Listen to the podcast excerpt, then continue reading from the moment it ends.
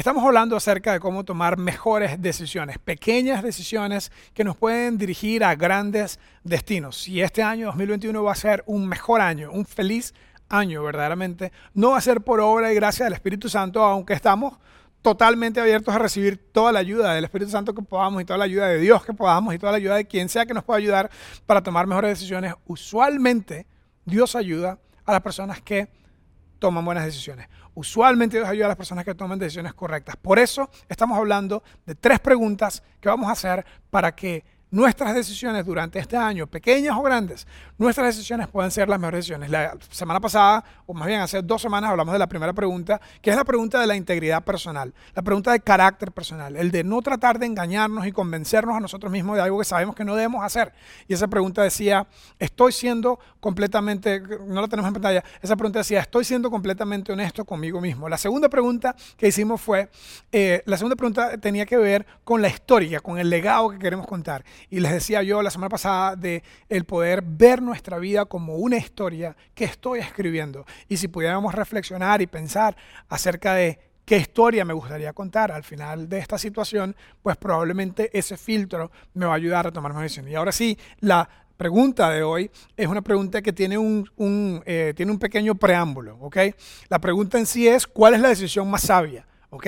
¿Cuál es la decisión más sabia? Pero esta pregunta tiene un preámbulo, ¿ok? Queremos pensar a la luz de mis sueños y metas, a la luz del futuro ideal que yo quiero para mí. Y, qué maravilla que Dios nos ha dado la facultad de poder decidir sobre nuestro propio futuro. Imagínate esa clase de autonomía que tú y yo tenemos, que podemos decidir cómo queremos vivir nuestra vida podemos envisionar, podemos imaginarnos cómo queremos que sea nuestra vida y trabajar hacia eso. Y tal vez tú puedes decir, no, que va, yo no puedo, eh, no tengo ninguna autonomía, yo estoy completamente víctima de mis circunstancias. Y sí, tal vez está pasando un mal momento, pero eventualmente puedes salir adelante, puedes salir adelante teniendo una visión clara de lo que quieres. Entonces, esta pregunta implica el tener una visión clara de cuáles son mis sueños, cuáles son mis metas. Y a la luz de esos sueños y metas, ¿Qué es lo mejor que puedo decidir hoy? ¿Qué es lo más sabio que puedo decidir hoy? Esta pregunta tiene que ver con límites. Esta pregunta tiene que ver con barreras de protección, le hemos llamado alguna vez, el de poder proteger nuestra vida con decisiones que nos ayudan a estar más lejos de la línea del desastre, el de poner un límite antes del límite forzado, el de poder tener decisiones previas para ayudarnos a evitar cometer malas o malísimas decisiones. Entonces, la realidad es que la mayoría de las personas no hacen esto. La mayoría de las personas no tienen un límite en su presupuesto, la mayoría de las personas no tienen un límite en su vida de pareja, la mayoría de las personas no tienen límites en las cosas que eh, ven o las cosas que no ven. Eh, eh, porque lo que vemos alimenta nuestra, nuestra mente y lo que alimenta nuestra mente llega a nuestra alma, a nuestras emociones y luego eventualmente sale. Si vemos basura, basura sale, todo lo que entra eventualmente sale. Entonces, la mayoría de la gente no hace esto, sino que la mayoría de la gente, en cierta forma, no tiene, no tiene esa baranda o esa barrera de protección, sino que llevan su vida al límite del desastre. Una forma como puse esto fue, la mayoría de las personas están cómodas coqueteando con el desastre. ¿Por qué será que la mayoría de la gente está cómoda coqueteando con el desastre, jugando con el fuego, jugando con el desastre?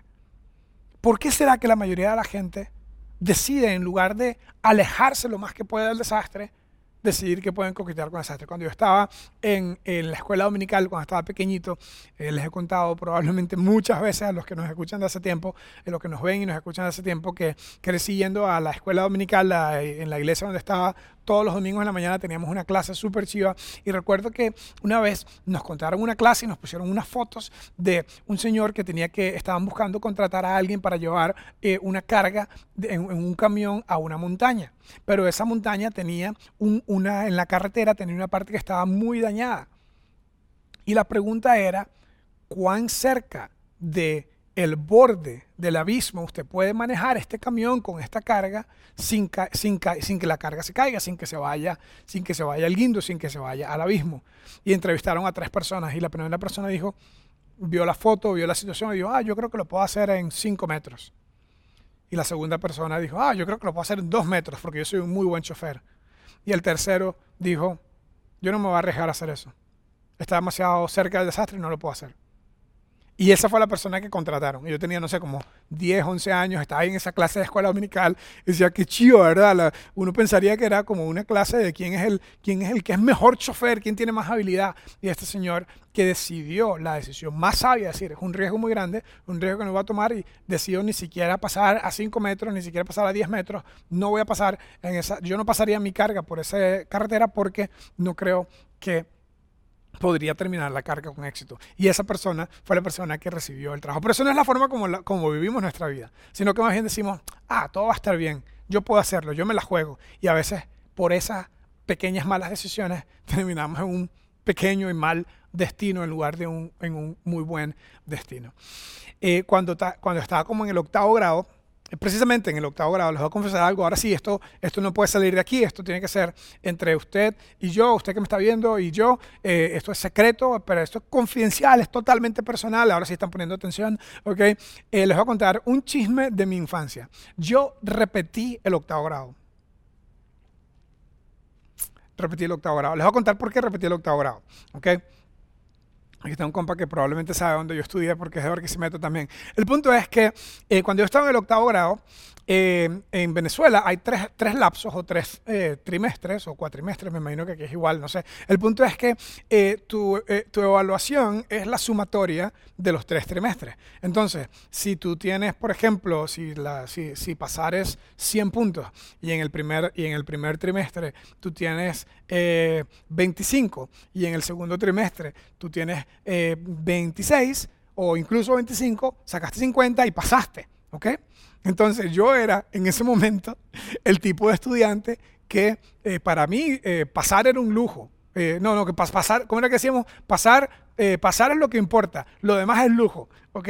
Ese era el tipo de estudiante que yo era en el octavo grado, pero a partir del segundo, octavo grado y en adelante me, me compuse, me hice mejor, les voy a contar por qué. Lo cierto es que yo suponía que si tenía malas notas en el primer trimestre y en el segundo trimestre, en el tercer trimestre yo me recuperaba. Y si no, siempre había la reparación, que ¿cómo se llama la reparación aquí? Cuando uno no pasa la, ¿cómo se llama? Convocatoria. Convocatoria. Si no, siempre estaba la convocatoria. Es más, tenía dos últimas opciones. Ese era el tipo de estudiante que yo era en el séptimo y en el octavo grado. Lo cierto es que tuve una muy mala predicción, una muy mala suposición. Yo supuse que todo iba a estar bien en el tercer trimestre. Y no me di ningún margen en cuanto a mis notas. Es más, no le di margen a nada. Viví la vida loca en el octavo grado. Hice todo lo que, lo que, lo que no se debe hacer para un chiquito de octavo grado. Me salía de las clases, andaba en el pasillo, me decían el rey del pasillo, ¿verdad? porque era una escuela grande, un, colegio grande y, y, había pasillos enormes. Este, había un parque muy cerca, ¿verdad? Entonces me la pasaba en el Parque del Este, ¿verdad? En lugar de estar, en lugar de estar eh, estudiando. Y en fin, otras cosas que no son problemas suyos. El punto es que no me di ningún límite, me dediqué a vivir la vida loca como un chico de 13 años, 14 años que está viviendo la vida loca y sucedió algo que no me esperaba. Cuando nos dieron las notas del segundo trimestre, obviamente las mis notas eran tan malas que convocaron a mi representante. ¿Ok? Mi representante, lamentablemente, el que iba a la escuela cuando tenemos un tema de notas era mi papá. Y mi representante en ese caso, siendo mi papá, era muy duro con los temas de notas. Y resulta que terminamos la, la, reunión con la profesora, en ese Julio, Julio, eh, Julio no se está esforzando, no está entrando a la clase, este, no está haciendo un buen trabajo, y, y, bueno, eh, eh, cuando yo lo confronté, me dijo que no, que no, me, no se preocupe, profesora, porque en el, en el tercer trimestre yo me arreglo y yo paso. Salimos del pasillo, mi papá estaba muy avergonzado de, de su hijo, ¿verdad? Y entonces, ah, entonces tú no quieres estudiar, me dijo. ¿Tú, tú no quieres estudiar? Y yo le dije, no, papá, tranquilo, relax, todo está bajo control. Yo en el tercer trimestre voy a recuperarme y todo, y todo va a estar bien. Y me dijo, ¿sabes qué? No, no vas a tener tercer trimestre. Tú no quieres estudiar, vas a aprender a trabajar. Ahora, la semana pasada, esto es como irónico, ¿verdad? La semana pasada les conté una historia de mi papá en el, en el, en el quinto año del cole o en el último año del cole diciéndome que no dejara de estudiar. Ahora le estoy contando una historia de la misma persona unos años antes diciéndome que deje de estudiar. ¿Quién lo entiende, verdad? El punto es que mi papá sabía que, o pensaba, que la mejor lección que podía enseñarme para apreciar el estudio era ponerme a trabajar a los 13 y 14 años. Entonces, desde alrededor de abril hasta agosto, casi septiembre, porque las clases allá empezaban en septiembre, me tocó trabajar en las rutas que él tenía y me tocó sufrir un montón. Es más, una de las rutas era cerca del cole donde yo iba y tenía que mis amigos y amigas, y algunas que eran más que amigas, verme trabajando como un, un ¿cómo se dice allá? Le decimos un caletero, el más que, el más que sube y baja cajas de un camión, verme todo sucio. Hey, ¿qué pasó? No te hemos visto más, ¿por qué ya no vas al cole? Porque no contaba yo con la astucia de mi padre o con la decisión de él de que si yo no quería estudiar, él me iba a enseñar una lección. Ahora, un par de cosas de esta historia que no tienen nada que ver con las decisiones. Número uno, eh, em, eh, pues pasé el octavo grado la segunda vez y nunca me volví a quedar. Encontré un nuevo amor por el estudio. Y dos, dije, yo no voy a trabajar en esto de subir y bajar cajas de un camión. Eso no es lo mío, ¿ok? Eso no es lo mío. El punto es que aunque esto no es el mejor consejo de crianza de hijos, esto fue probablemente la mejor decisión de límites que yo aprendí a esa corta edad. Aprendí que no puedo asumir que las cosas van a estar bien, que tengo que tomar la decisión más sabia en el momento, que tengo que tratar de hacer lo mejor que puedo en el momento, el máximo esfuerzo y lo mejor que puedo en el momento, y no asumir que más adelante las cosas van a estar bien. Y por eso parte de lo que puse en esta charla es que debemos tener cuidado con las suposiciones no examinadas. Debemos tener cuidado con las suposiciones no examinadas, porque las suposiciones no examinadas, basadas en deseos, basadas en, sueños, basadas en cosas que no están concretas, usualmente nos van a hacer daño. Usualmente las, las suposiciones no examinadas están ancladas en las siguientes ideas. Pensamos, esto no está mal, ¿Qué hay de malo con que yo disfrute un poco mi libertad en las horas de clase? ¿Qué hay de malo con que no es ilegal? Yo no me estoy, no estoy matando a nadie, no estoy haciendo ningún, no estoy cometiendo ningún delito. No es algo inmoral lo que estoy haciendo. Simplemente de ahí no estoy haciendo el máximo esfuerzo todavía, pero yo me voy a recuperar más tarde. El problema con esta forma de pensar es que usualmente termina saboteando nuestro futuro y saboteando nuestras metas y mi meta de graduarme con mis amigos del cole se truncó. No porque mi papá, por un tiempo yo culpaba a mi papá y yo era la víctima. ¿Cómo es posible que me sacaste del cole? Eventualmente, entendí, eso era lo que yo necesitaba para aprender a valorar lo que tenía y para aprender a dar el máximo esfuerzo. Cuando nosotros pensamos, no está mal lo que estoy haciendo, no estoy haciendo nada ilegal, esto no es ilegal, no estoy haciendo nada inmoral, hay una línea gris aquí. Y sí, ciertas cosas en la vida tiene un aspecto de estar en esa zona gris.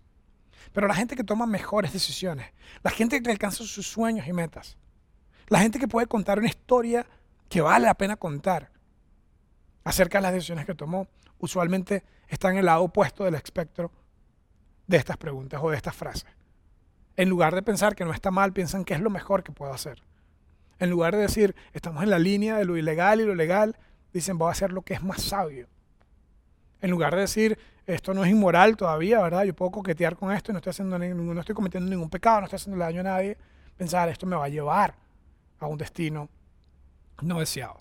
Una de las mejores formas que podemos hacer para aprender a entrenarnos a nosotros mismos a hacer esta pregunta y a pensar de esta forma es pensar como un papá o pensar como un hermano mayor.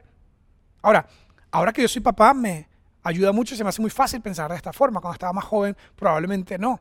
Pero ojalá que todos pudiéramos comenzar a pensar como piensa un papá o como piensa una mamá. Es decir, ¿alguna vez tú has escuchado a un papá o a una mamá decirle a su hijo de 16 años, mi amor, maneja rápido, pero que no te atrape un policía de tráfico? Es como que lo importante es que no te atrapen. Ese no es un consejo que daría una mamá o un papá. Yo nunca le diría a mi hijo, hijo, toma responsablemente, mi amor. Toma, toma, pero te voy a regalar, te tengo un regalo de cumpleaños, te voy a regalar, ya que sacaste la licencia, te voy a dar, una, te voy a dar, con tu licencia te voy a dar un regalo, un alcoholímetro. Cada vez que usted salga los viernes y los sábados, usted tome lo que usted quiera con responsabilidad, mi amor. Y antes de usted manejar, usted se hace la prueba del alcoholímetro. Si cuando el chiquito tiene 16, 17, 18 años, bueno, la edad de manejar aquí es 18 años, si los científicos dicen que el cerebro se termina de formar como a los 25 años, especialmente el de los hombres, yo tengo tres hombres. ¿Qué papá le va a decir a su hijo? Toma responsablemente, te Simple, lo, importante es que si te para el policía que eh, en la prueba del alcoholímetro no salga, o sea, yo, yo le diría a mi hijo, no vas a tomar, no vas a tomar hasta que tengas más tiempo. Si, o, si, o si un día decides tomar, no te emborraches, no te emborraches y punto. O si, eh, o si algunas personas le dicen a su hijo, no, no manejes. Es ponerle un límite más adelante. No sé, el punto es que una de las mejores cosas que nos puede ayudar a pensar de esta forma es pensar como piensa un papá, pensar como piensa una madre, pensar como piensa un hermano mayor que está buscando lo mejor para alguien que no tiene tanta experiencia. Es decir, aléjate de la línea del desastre lo más que puedas. La siguiente lámina dice, un buen padre le aconseja a su hijo, aléjate de la línea del desastre lo más que puedas. Aléjate de la línea del desastre lo más que puedas. La mayoría de la gente no está pensando así. La mayoría de la gente está pensando, no estoy haciendo nada malo. Yo simplemente salí a comer con ella, no estoy haciendo nada indebido. Yo simplemente estoy cambiando unos números aquí en este documento. No es que, no es que me van a mandar una auditoría. La mayoría de la gente dice, además, los impuestos, todos los políticos se roban la plata de los impuestos, entonces, porque yo voy a hacer esto? Y, y terminan haciendo trampa en sus impuestos. La mayoría de la gente no está viviendo con límites sabios para tomar mejores decisiones. Y esto, en cierta forma, es como ver un bebé cerca de una piscina. ¿Qué hacemos cada vez que vemos un bebé cerca de una piscina? Un bebé está gateando y sabemos que no sabe nadar, o está aprendiendo a caminar y sabemos que no sabe nadar. ¿Qué hace? ¿Qué hace cuando ves un bebé en una piscina? Te sientas para atrás y te cruzas los brazos y dices, vamos a ver cómo reacciona. Vamos a ver si vamos a ver si ese bebé es sabio o no.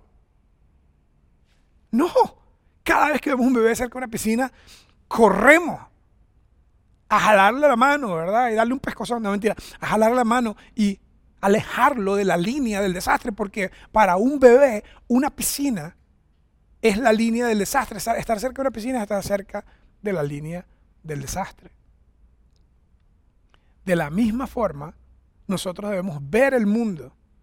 Las decisiones que tomamos, muchas de esas están en el borde de la piscina.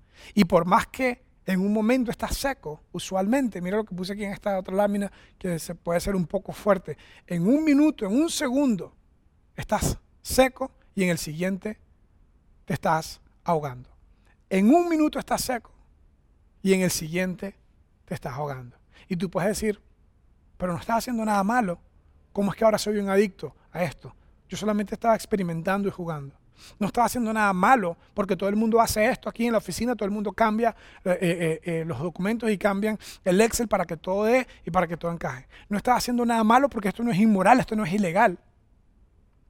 Y ahora está en la línea de desastre. En otras palabras, no tuviste margen de error, no tuviste límites, no te alejaste del borde de la piscina. No estableciste límites sabios. ¿Qué debemos hacer? Ponerlo, debemos hacer lo contrario, debemos poner límites.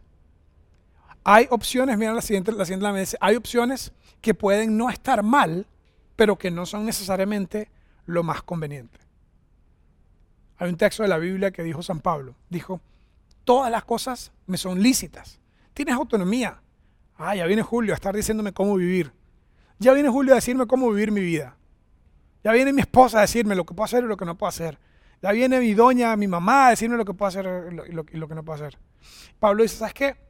tranquilo, ma, usted es un macho, usted, es como es que dicen los chiquitos, como dice mi hijo, usted es un, eh, macho pecho peludo, eh, eh, silverback y todo el tema, usted es un gran hombre, usted tiene todo el límite, no, no tiene ningún límite, usted puede hacer lo que usted quiera, tiene autonomía. Pablo nos dice, ok, está bien, tienes autonomía, no estás haciendo algo ilegal, no estás haciendo algo ilícito, pero no todas las cosas te convienen. Tenemos que aprender a discernir entre las cosas que nos convienen más. Todas las cosas te son lícitas, pero no te debes dejar dominar por ninguna. Y el problema, el problema, el problema de coquetear con el desastre, el problema de jugar en el borde de la piscina, el problema de no poner atención a cuál es la decisión más sabia para alguien que quiere ganar en la vida, es que en un momento lo que comienza como una pequeña atracción, como una pequeña diversión, lo que comienza como un pequeño juego, lo que comienza como que nada, esto, esto no está mal, esto todo el mundo lo hace, termina controlándote, termina dominándote y termina saboteándote. sabotea tus sueños y sabotea tus metas. ¿Cuál es la solución? La solución es vivir con sabiduría. Pablo en otra carta a los Efesios dijo lo mismo. Dijo, tengan mucho cuidado en su forma de vivir. Tengan mucho cuidado en su forma de vivir.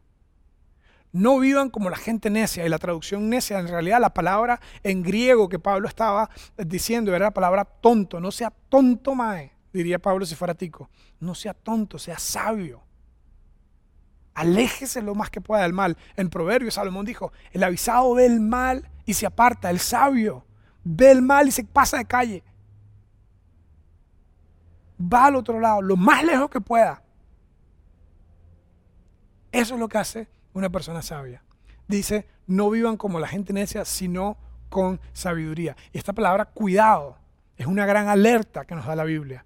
Es como cuando usted va a una casa en un patio grande y dice, cuidado con el perro. O si usted va a un campo minado y dice, cuidado con las minas.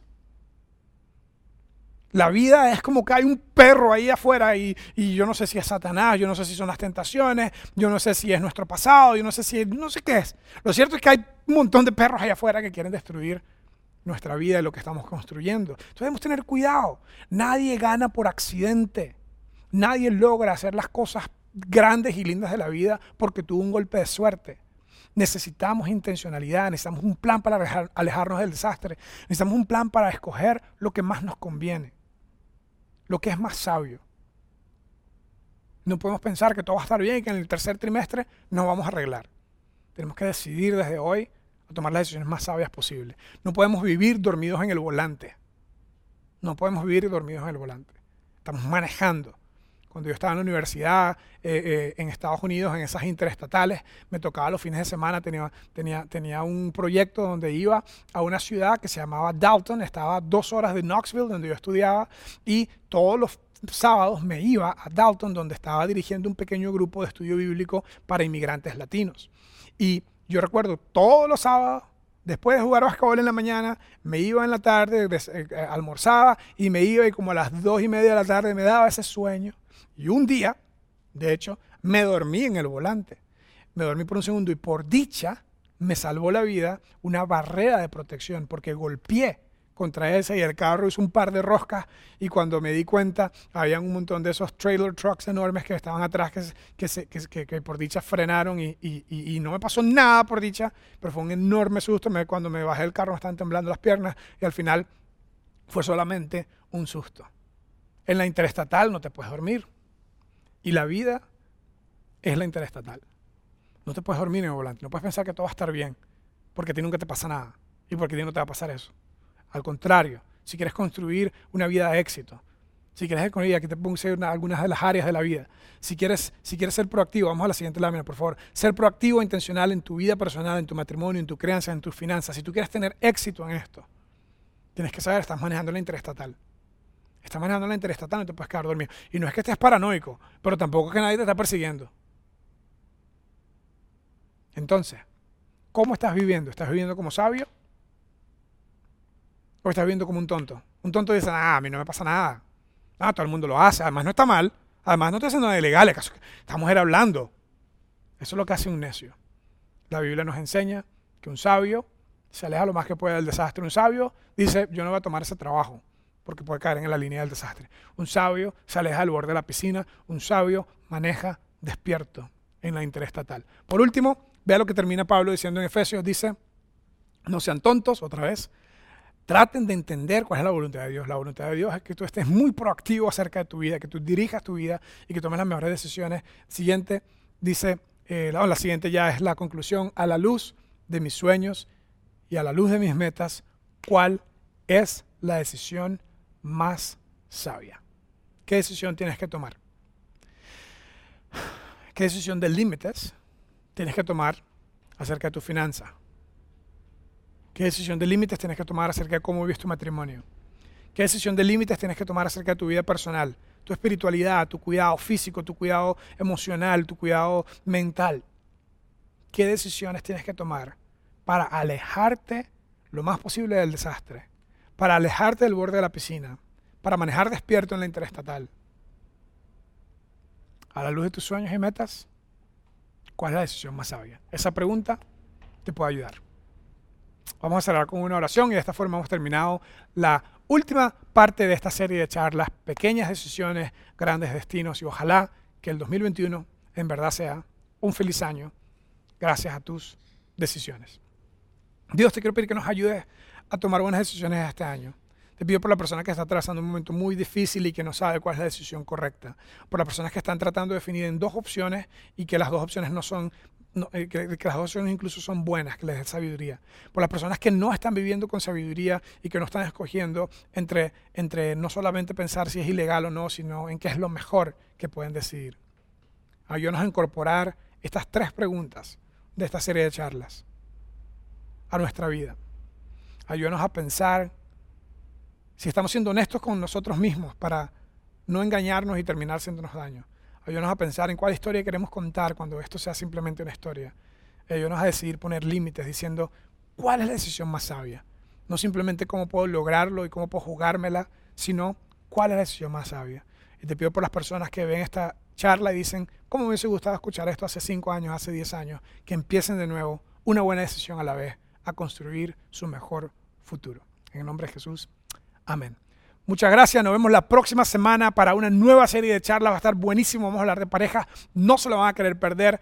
Muchas gracias, nos vemos la próxima.